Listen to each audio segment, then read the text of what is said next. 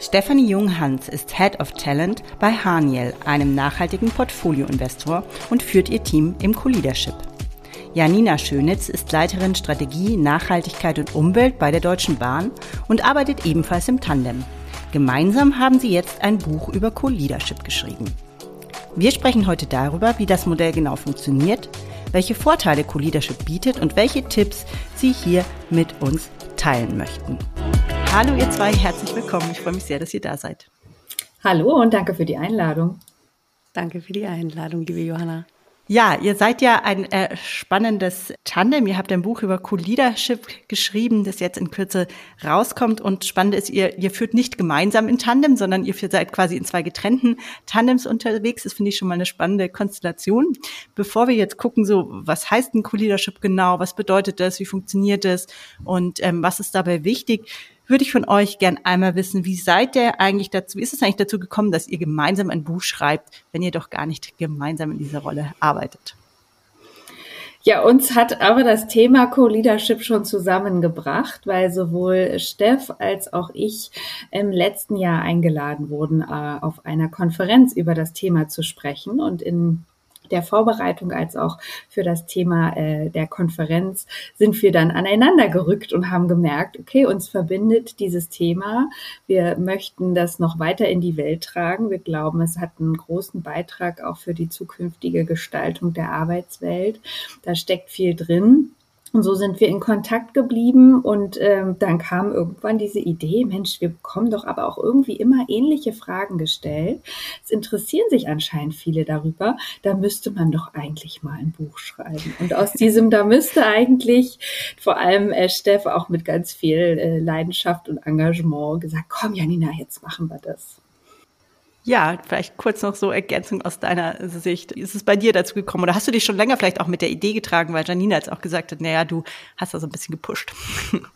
Ja, äh, nein, es ist tatsächlich so, äh, wie Janina das äh, erzählt hat. Also ich habe, ähm, bevor ich selbst in Co-Leadership geführt habe, nichts über dieses Thema gewusst. Also da war ich auch komplett blank äh, an, an, dem, äh, an dem Ende. Und über Co-Leadership und dann Beschäftigung mit dem Thema ging diese Welt auf und habe festgestellt, das ist ein unglaublich spannendes Thema. Außerdem macht es unglaublich viel Spaß, in Tandem zu führen. Und es gibt aber ganz, ganz viele Vorurteile und Bedenken. So wie startet man eigentlich und ähm, wie, wie strukturiert man sich als Unternehmen? Warum, warum ist es relevant für mich als Unternehmen? Und was muss ich denn als Unternehmen tun, um das vorzubereiten? Und ähm, ich fand es einfach super, quasi an das Co-Leadership, an das Tan an den Tandem-Gedanken anzuknüpfen und dann eben gemeinsam mit Janina dann auch das Buch zu schreiben. Jetzt hast du schon mehrfach den Begriff oder habt ihr schon mehrfach den Begriff Co-Leadership genutzt. Es kam auch, auch das, der Begriff Tandem gefallen. Jetzt gibt es noch Begriffe wie Job-Sharing, ähm, Top-Sharing. Wie passt das alles zusammen? Was ist das Gleiche? Was ist was anderes? Könnt ihr uns da mal aufklären? Ja, sehr gerne. Ähm, ich würde gerne bei dem Begriff Co-Leadership äh, anfangen, weil das einfach der Begriff ist, auf den Janina und ich uns auch geeinigt haben. Also wir benutzen den dominant. Ähm, Co-Leadership bedeutet, dass zwei Personen sich eine Rolle, eine Position teilen und das tun sie ganz explizit mit Führungsverantwortung. Ja. Der Begriff Co-Leadership unterscheidet sich an der Stelle nicht zu dem Begriff Top-Sharing. Beispielsweise bei der Deutschen Bahn wird der Begriff Top-Sharing verwendet, nicht so sehr Co-Leadership. Ich glaube, das hat einfach, das ist Geschmackssache in Studien, vor allen Dingen, wenn man Studienlage Richtung Schweiz anschaut, da wird auch häufig oder meistens der Begriff Top-Sharing benutzt. Der Unterschied zwischen Top-Sharing und Co-Leadership versus Job-Sharing ist der, dass auch im Job-Sharing sich eine Rolle, eine Position geteilt wird, aber im Job-Sharing ist es ohne Mitarbeiterverantwortung. Und das ist der Hauptunterschied zwischen Co-Leadership und Job-Sharing. Genau, und dann gibt's ähm, natürlich, weil du gesagt hast, ihr benutzt auch den, das Tandem. Tandem bedeutet einfach, dass, dass wir von zwei Personen reden an der Stelle. Genau, vielleicht äh, in Ergänzung, also es ist ja auch einfach, um nicht ganz monoton immer die gleichen Begriffe zu nutzen, nutzen wir eben auch PartnerInnen, Tandem. Ähm, das ist für uns aber immer gleichbedeutend, also einfach die beiden Teilnehmenden äh, von einem Co-Leadership-Duo. Was ich noch ganz spannend finde bei Job Sharing, ähm, assoziieren wir, dass die beiden PartnerInnen auch Zeit für Überschneidung haben, weil sie ganz explizit die Verantwortung für ihre Aufgabe, dann in diesem Fall egal ob mit oder ohne Führungsverantwortung, weil sie die Verantwortung gemeinsam wahrnehmen. Und hier sehen wir auch den größten Vorteile von Jobsharing, nämlich zwei Köpfe auf einer Aufgabe, manchmal vor einem Problem, manchmal mit einer Herausforderung und die gehen da gemeinsam ran und bringen beide Perspektiven ähm, und Erfahrungswerte und so mit. In Abtrennung davon die Begrifflichkeit Jobsplitting äh, darunter versteht man, wenn sich einfach Menschen einen Job teilen und quasi keine Überschneidung haben. Also wenn man sich nicht eine Schicht im, im Krankenhaus, eine Acht-Stunden-Schicht und man teilt die in vier Stunden und die eine Person ist die ersten vier da und die andere die zweiten vier, dann kann das total sinnvoll sein ähm, und hilfreich und eine Flexibilisierung der Arbeitszeit, aber dann sprechen wir eher von Jobsplitting. Vielleicht noch eine ähm, ja, Nachfrage dazu. Es gibt ja noch, also zum Beispiel bei Co-Leadership kenne ich Beispiele, Unternehmen, die diesen Begriff auch verwenden, wenn ähm, zwei Personen in Vollzeit sich eine Position teilen. Äh, wie, wie, wie seht ihr das? Also implizieren diese Begriffe ähm, irgendwas im Hinblick auf das Thema Teilzeit oder sind diese Begriffe für euch erstmal unabhängig davon? Für uns sind die Begriffe ähm, unabhängig davon und ähm, in der Literatur ist das ebenfalls so. Also es ist nicht nur Janina und ich definieren das so, sondern auch ähm, die, die Literatur, die Wissenschaft, die Studien darüber differenzier machen eine Differenzierung. Also das eine ist, beschreibe ich Führung und Nichtführung und eine geteilte Position. Und der nächste Schritt ist dann die Frage, wie ist die zeitliche Aufteilung? Also macht man 50-50, Co-Leadership geht auch in 50-50 und muss kein Job-Splitting sein. Mhm. Ja, weil Wichtig ist die gemeinsame Verantwortung, gemeinsame Ziele, gemeinsame ähm, Verständigung auf eine Rolle an der Stelle. Und dann ist es ein Jobshare. Ja, ich würde auch sagen, da, da gibt es ähm, also Einigkeit, so, sobald man das so sagen kann, in die Richtung, in die wir es jetzt gerade auch ähm, versucht haben zu erläutern. Dennoch ist das Thema dann auch noch nicht so etabliert, dass sich in der Wissenschaft und auch in der Praxis diese Eindeutigkeit durchgesetzt hat. Da kommt ja auch deine Frage her, Johanna. Diese Begriffe schwirren rum und Unternehmen benutzen die auch unterschiedlich. Es gibt Unternehmen, die nutzen Doppelspitze ganz explizit, wenn ähm, die äh, Mitarbeitenden dort 100-100 arbeiten oder eben auch vollzeitnah und die benutzen eher die Begriffe Sharing, ähm, geteilte Führung, ähm, wie auch immer dann dort die Begriffe genutzt werden, wenn es sich eher um Teilzeitmodelle handelt. Ähm, gibt es beides und einige Unternehmen machen das auch in den Begrifflichkeiten fest, andere aber nicht. Und so haben wir uns auch dafür entschieden, unter Co-Leadership erstmal alles zu packen und dann zu gucken, ist das ähm, eben mit, mit einer Teilzeit verbunden oder nicht und wie ist die Aufteilung, die gemeinsame Verantwortungswahrnehmung organisiert. Da gibt es auch ganz, ganz viele verschiedene Modelle. Äh, wir beschreiben sie aber alle unter dem Begriff Co-Leadership. Ja, danke dir. Das ist eine gute Überleitung zu meiner nächsten Frage, weil jetzt haben wir viele Begriffe hier rumgeworfen. Was natürlich vor allem interessiert ist, wie geht's denn in der Praxis? Wie funktioniert's denn? Und aus deiner, ähm, aus deiner Antwort, Janina, gerade folgere ich, es gibt keine einfache Antwort, nicht die eine Antwort. Aber vielleicht könnt ihr zwei so ein bisschen berichten, wie macht ihr es denn? Ihr seid ja unabhängig voneinander in solchen Rollen unterwegs und ähm, erzählt doch mal kurz, wie sehen eure Modelle aus? Ja, gerne. Da können wir dir ja quasi von drei Modellen berichten. Nämlich ja. einmal das, was äh, wir jeweils in unserem Corporate-Job äh, wahrnehmen und dann noch das Autorinnen-Tandem-Modell. Ja. Also das ist äh, ganz spannend. Wir haben da also aus verschiedenen Perspektiven Erfahrung sammeln können. Ich fange mal an mit meinem Job als Führungskraft bei der Deutschen Bahn. Den teile ich mir jetzt schon seit über drei Jahren mit meiner wunderbaren Kollegin Miriam. Und wir haben in unterschiedlichen Rollen, auch mit unterschiedlicher Arbeitszeit, ähm, uns Führung und äh, Verantwortung geteilt, machen das eben auch immer noch. Im Mittelpunkt unseres Modells steht Mia, eben die Persona oder das Pseudonym für Miriam und Janina. Und wir flaggen ganz klar aus, dass ähm, die Abteilung, für die wir verantwortlich sind, von Mia geführt wird. Mia hat eine E-Mail-Adresse, Mia hat einen Kalender, der ist auch für alle aus unserem Team und Umfeld einsehbar wenn in Protokollen festgehalten wird, wer macht was oder wer übernimmt welche Aufgabe, dann wird da Mia reingeschrieben, so dass ähm, das ganz eindeutig ist und sich niemand Gedanken machen muss, ist das jetzt eigentlich Miriam, die diese äh, Aufgabe beantwortet oder ist eigentlich heute Janina da oder dass äh, diese Komplexität versuchen wir auch über Mia komplett von unserem Außen abzuhalten. Das ist so einfach wie möglich zu gestalten. Die Fragen alle im Vorhinein zu beantworten und Eindeutigkeit zu schaffen.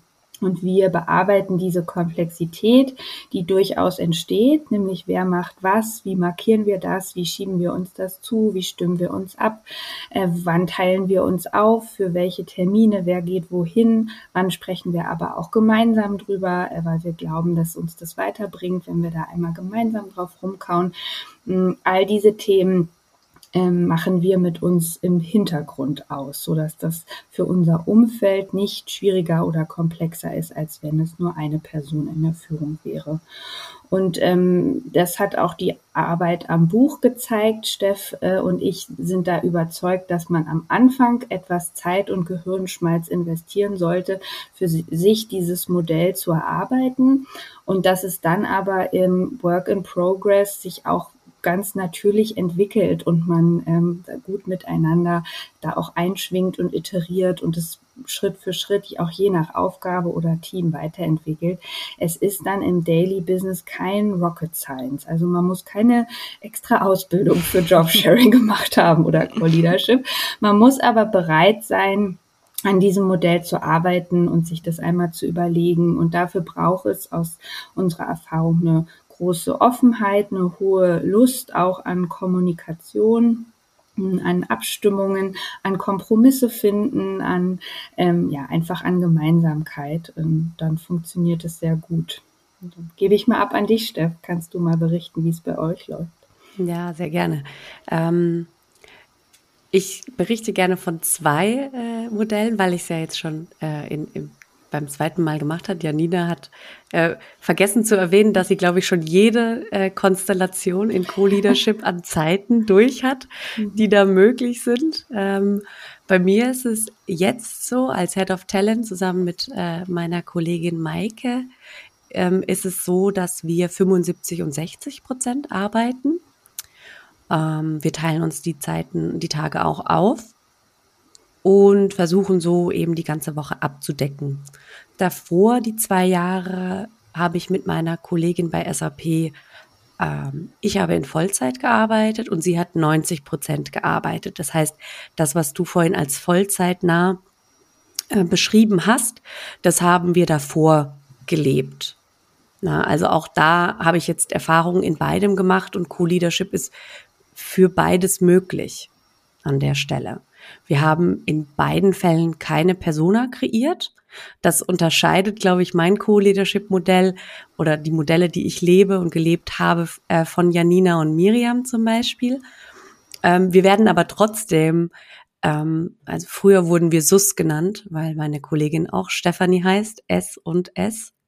So wurden wir abgekürzt. Diesen Namen haben wir uns nicht selbst gegeben, sondern der wurde uns verliehen und wir haben ihn einfach fröhlich mitgetragen. Also ähm, wir haben zwar keine Persona, wir hatten zwei Posteingänge, wir haben uns einfach sehr viel Zeit genommen für Abstimmung, ähm, haben das teilweise auch in unserer Freizeit gemacht, aber uns war wichtig, vor allen Dingen im ähm, vollzeitnahen Modell, dass wir Themen untereinander aufgeteilt haben und dann eben Themen verantwortlich waren. Und dementsprechend es für uns keinen Sinn gemacht hat, in einer Inbox zu arbeiten, weil dann wäre einfach zu viel Traffic in einer Inbox gewesen für Themen, die zu unterschiedlich sind, in Anführungsstrichen. Ja. Ich glaube aber nicht, dass das eine oder das andere die richtige oder die falsche Variante ist. Und es ist ja nicht in Stein gemeißelt. Man kann ja mit einer Variante anfangen und sich dann umentscheiden. Das geht ja immer. Mhm. Ich glaube, das eint alle Teilzeitmodelle, die ich kenne. Zum einen, es gibt nicht das eine richtige Modell, die und die Modelle sind immer im Fluss. Also das ist das, was ich überall sehe, weil die Lebenssituationen verändern sich, die Jobs verändern sich. Ähm, es hängt davon ab, was habe ich für ein Team. Ja, da sind so viele, was in was für einer Unternehmenskultur bin ich unterwegs. Da sind so viele ähm, Faktoren, die da Einfluss nehmen auf dieses auf dieses passende Modell. Und ich glaube, das ist so eine ganz wichtige Botschaft man, man kann immer Anleihen nehmen. Man kann sagen, oh, das ist aber eine gute Idee, das probiere ich jetzt aus, ob das zu mir passt. Ähm, es macht aber keinen Sinn, scherenschnittartig einfach nur zu gucken, okay, da steht's und so mache ich das jetzt. Ja, sondern ich glaube, es ist wirklich wichtig, dass jedes Tandem hat ja auch viel mit Persönlichkeit zu tun. Ja, also es ist ja eine sehr, das bisschen, ich stelle es mir, also ich habe ja auch mal kurz im Tandem gearbeitet, ich fand, es war ein bisschen wie eine Ehe, eine Arbeitsehe. Und ähm, dafür gibt's kein richtig und falsch, sondern es gibt einfach das für den Moment passende Modell. So würde ich das formulieren. Ja ausprobieren, iterieren sehe ich genauso, was halt immer äh, stimmen muss, ähm, ist die Basis, so die Werte, die, die, das Verständnis von Führung. Wohin wollen wir mit dieser Abteilung oder mit diesem Thema oder mit diesem Projekt? Warum machen wir das hier, was wir tun? Darum braucht es eine Einigkeit. Das haben wir auch in der Tandemarbeit für unser Buch gemerkt. Zu sagen, okay, wir können uns gut aufteilen. Äh, du schreibst da und ich schreibe hier und ich übernehme das und du übernimmst das. Und da braucht man nicht immer ein, äh, eine Persona oder ein definiertes Modell. Das fügt sich. Das äh, kann sich genau wie du eben gesagt hast, Johanna, langsam auch weiterentwickeln. Aber dieses, warum machen wir das? Was wollen wir mit dem Buch erreichen? Wen wollen wir erreichen? Wie können wir da einen Beitrag leisten? Was erhoffen wir uns davon? Auch für die Arbeitswelt wenn das im, im, in der Basis nicht vorhanden ist, dann wird es eben auch schwieriger, sich da die Bälle kurz äh, zuspielen zu können. Und das ist schon auch wichtig im Co-Leadership, dass es nicht so als ähm, Luxusmodell oder als doppelt. Wir, wir brauchen einfach die doppelte Kappa, weil wir wollen gerne alles nochmal abstimmen.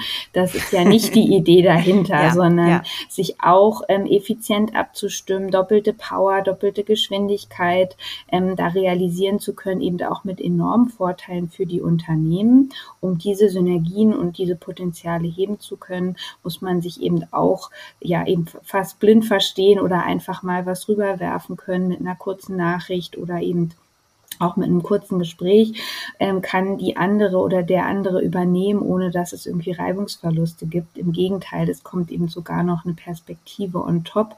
Das Produkt oder dieses Ergebnis wird nach unserer Erfahrung besser und schneller. Ähm, da profitieren alle von, wenn eben diese Basis stimmt. Jetzt hast du gerade, Janina, schon Vorteile genannt. Was, wie profitieren Unternehmen eigentlich davon? Vielleicht dazu noch ähm, in Ergänzung. Habt ihr da noch weitere Punkte, die euch einfallen? Und auf der anderen Seite vielleicht auch, welche Vorurteile hört man oft, wenn es ums Thema Co-Leadership geht? Was sind vielleicht gängige Mythen, die es zu dem Thema so gibt? Ich fange gerne an mit den Vorteilen. Janina kann dann was über die, über die Vorurteile sagen. ähm, ich oder Janina und ich, äh, wir unterscheiden äh, zu, gerne, was sind die Vorteile für Individuen oder für das Tandem und was sind Vorteile vielleicht auch für Unternehmen, weil ich glaube, das ist auch ganz wichtig herauszustellen, dass es nicht nur darum geht, ähm, die Arbeitswelt für Mitarbeitende besser zu machen, sondern dass es wirklich auch einen, einen Vorteil bringen kann für Unternehmen. Und ähm, Vorteile aus ähm, Individuensicht, aus Tandemsicht, ist einmal, es bietet natürlich eine riesengroße Flexibilität. Ja. Und daran angelehnt, wir finden, dass es einfach auch angepasst ist in die, in das Lebensphasenmodell. Also wie, wo steht ein Individuum in seiner Karriere und in seinem Leben. Ja, stehe ich am Anfang einer Karriere und sage, ich möchte momentan viel reisen, ich möchte die Flexibilität vielleicht, weil ich ähm, reiselustig bin und da noch unterwegs bin, stehe ich an der Stelle, ich bin gerade Eltern geworden oder ein Elternteil geworden und ich möchte mich da ein bisschen rausnehmen, die Zeiten shiften, stehe ich vielleicht an der Stelle und sage, nee, ich möchte vielleicht noch mal was anderes machen außer arbeiten. Ich möchte gerne in Triathlon mitlaufen oder schwimmen. Ja, also ich habe ich ein intensives Hobby, was ich mehr betreiben möchte. Oder vielleicht stehe ich an der Lebensphase, meine Eltern sind pflegebedürftig, ich muss mich da rausnehmen. und diese Lebensphasen mit Flexibilität zu füllen. Ich glaube, das ist ein ganz großes ähm, Plus, was Co-Leadership bringen kann, weil es ist dann in dem Sinne kein Entweder-Oder, sondern man kann weiter beides fortführen. Dann ein großer Aspekt, äh, der ähm, uns oft begegnet, ist, man ist nicht alleine. Ja, viele Leute möchten auch nicht in Führung alleine sein. Und ich glaube, das ist so etwas, was man auch sehr oft liest. So, wenn du Führungskraft bist, dann bist du alleine. Und je höher du kommst in Führung, desto, mehr bist du alleine oder auf dich allein gestellt. Ja?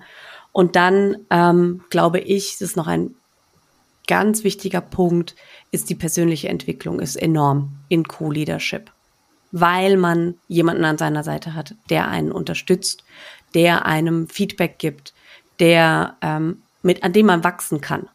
Ja, genau. Also das sind auf einmal äh, auf der einen Seite die Vorteile für für Individuen und ähm, auf der Unternehmensseite ist für mich der erste Punkt, der wirklich essentiell ist. Man verliert die weiblichen Talente nicht. Hm. Ja, weil es ist es ist einfach so und es ist wirklich ganz enorm auch was Studien zeigen, wie uns Frauen in Unternehmen im Laufe der Karriere verloren gehen.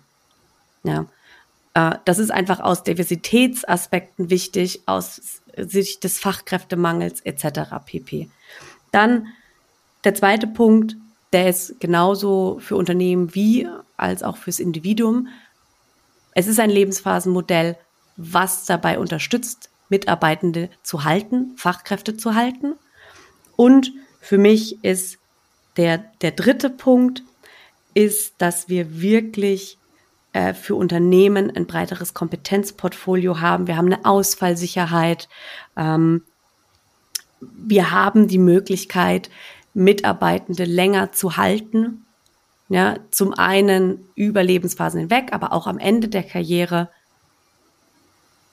Und ich glaube, dass das insgesamt einfach wichtig ist für Unternehmen wenn man das so hört, dann, dann äh, kann, man irgendwie denken, okay, also warum macht es nicht jeder? Ja, also was, äh, Janina, sind denn die Vorurteile, die ähm, es immer noch gibt auf dem Arbeitsmarkt oder bei Arbeitgebern wahrscheinlich vor allem in Bezug auf das Modell? Ja, da gibt es immer noch einige. Äh, nun ist es äh, je nach Umfeld wahrscheinlich mehr oder weniger ausgeprägt. Ähm, ich glaube, es gibt schon auch immer mehr Begeisterung und auch das äh, Interesse, was wir jetzt wahrnehmen rund um die Buchveröffentlichung, zeigt, dass da ganz viel positive Vibes mitschwingen. Aber wenn du mich nach Vorurteilen fragst und den Mythen rund um Co-Leadership, haben wir ein ganzes Kapitel gewidmet. Da gibt es also einige. Eins der, der Top-Mythen ist tatsächlich, Co-Leadership ist teuer äh, weil da sind ja irgendwie zwei statt einer und das, was vorher eine Person gemacht hat, das machen jetzt zwei ist das nicht viel zu teuer.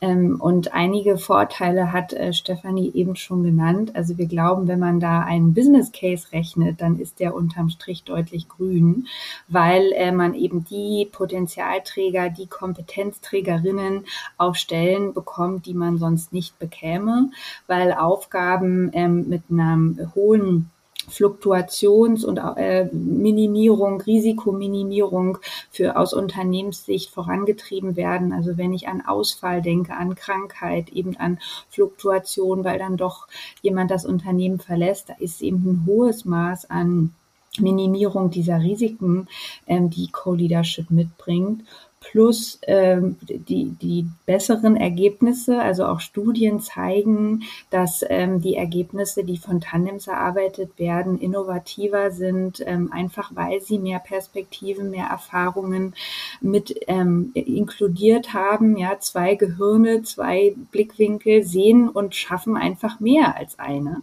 Äh, das heißt, die Ergebnisse sind besser, oft schneller, innovativer der, äh, dieser Case ist äh, auf jeden Fall ähm, unserer Sicht grün und das zeigen auch diverse Befragungen und Studien, zum Beispiel von Unternehmern und Führungskräften, die Tandems führen und die das deswegen aus unserer Sicht auch gut beantworten können. So ein anderes ganz klassisches Vorurteil, äh, sowohl von UnternehmerInnen als auch von äh, denen die es machen oder machen wollen, sind, äh, ist dieses so, das ist doch ein Mutti-Modell, das ist doch nur was für Frauen. Und ähm, da ist auf der einen Seite natürlich ein bisschen was dran. Ne? Stefanie hat es eben da auch gesagt. Das ist ein Modell, was hilft, ähm, Karriere zu fördern für Gruppen von Mitarbeitenden, die man sonst auf dem Weg der Karriereentwicklung vielleicht verliert. Und äh, Statistiken zeigen, dass das tendenziell immer noch mehr Frauen sind. Das heißt, dieser Potenzialtopf, der aus dem wird immer noch nicht voll geschöpft, hat eben leider aber auch zur Folge, dass das oft in diese Frauenecke geschoben wird. Auch in Unternehmen sind oft Jobsharing oder Co-Leadership-Programme in der Frauenecke. Das ist was für Frauen. Ähm, und das hat natürlich den Nachteil, dass das für ähm, Männer, für die das genauso interessant ist, dann oft unter so einem in der falschen Schublade ist und die das vielleicht eben nicht so schnell finden. Wenn sie es dann aber finden, und das zeigen eben auch, äh, zeigt die Empirie in Unternehmen, dann ist das natürlich für jeden, egal ob Mann oder Frau, ähm, interessantes Modell. Und das hast du eben ja auch gesagt, Steff, weil es eben Lebensphasen ähm, dem einen Raum gibt. Und da sind ja, egal welchem Geschlecht man angehört oder auch welche Familienkonstellation man da zu Hause hat, ist es für, ähm, für alle interessant. Und deswegen wird auch dieser Mythos so langsam wird ihm, äh, wird ihm ein Gar ausgemacht, aber mhm. es dauert noch ein bisschen, ja. Und ein dritter Vorurteil vielleicht noch zum Schluss ist so, ähm, Co-Leadership ginge nicht auf Top-Ebene, ja, so auf Mittelmanagement oder Abteile, Abteilungsleitung, vielleicht Projektleitung geht ja noch, aber so, das ist manchmal äh, so eine gängige Argumentation. Hm, da sehen wir aber auch immer mehr sehr gute Gegenbeispiele, dass es überhaupt nichts mit der Hierarchieebene oder mit der Größe des Verantwortungsbereichs zu tun hat, sondern dass es im Grunde jede Position geeignet ist, vielleicht nicht jeder Mensch. Ja, das hatten wir ja vorhin, was muss man mitbringen, was, was muss man auch möchten. Und es gibt Leute, die wollen das nicht. Und das ist auch voll okay. Also es muss niemand im Co-Leadership arbeiten, der das nicht will.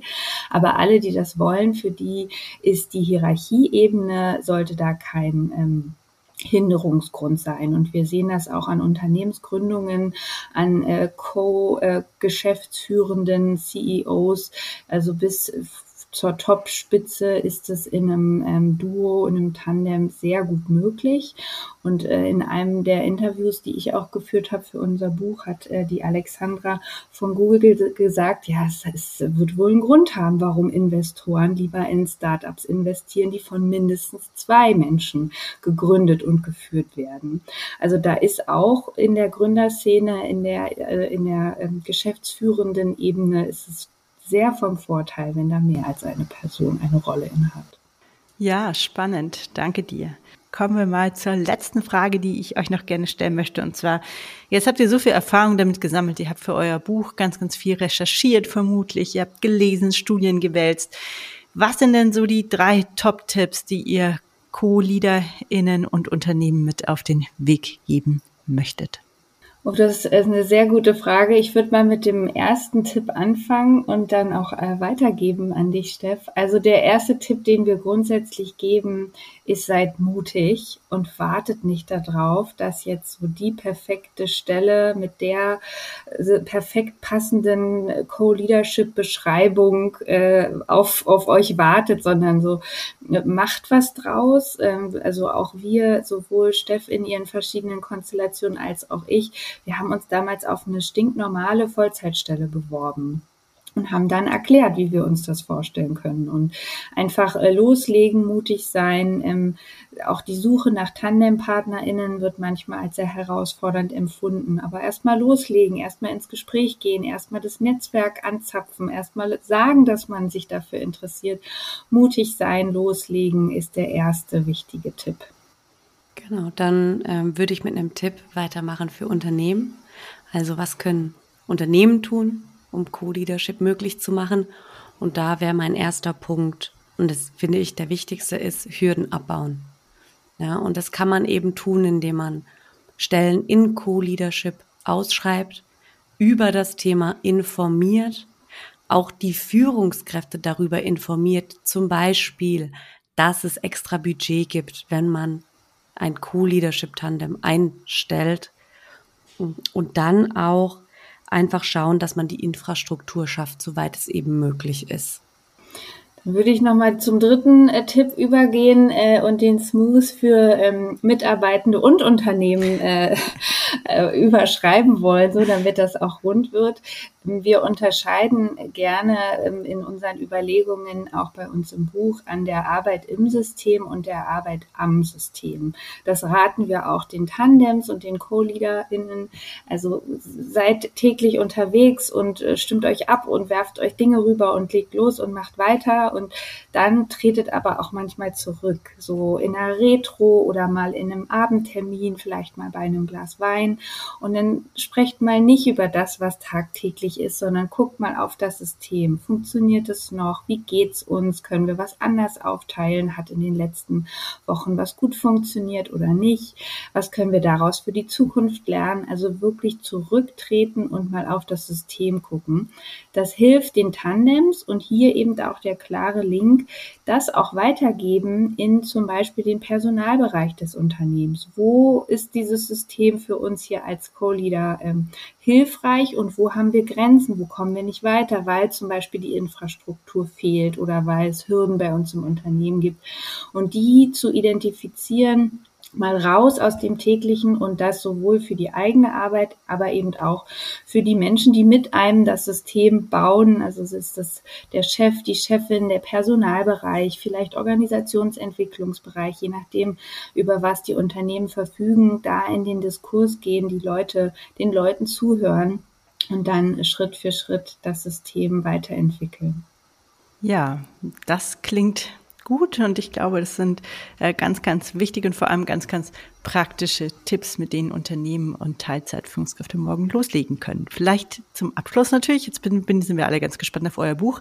Wie heißt es genau und wann kommt es denn eigentlich? Genau, unser Buch erscheint im September im Wahlen Verlag ähm, und heißt Co-Leadership Jobsharing als Antwort auf eine veränderte Arbeitswelt. Ja, also es klingt total interessant. Wir packen den Link natürlich in die Show Notes zum Buch. Und ja, mir bleibt erstmal mich bei euch für das Gespräch zu bedanken. Danke, dass ihr heute hier wart. Vielen Dank für die Einladung. Es hat sehr viel Spaß gemacht. Danke dir, Johanna.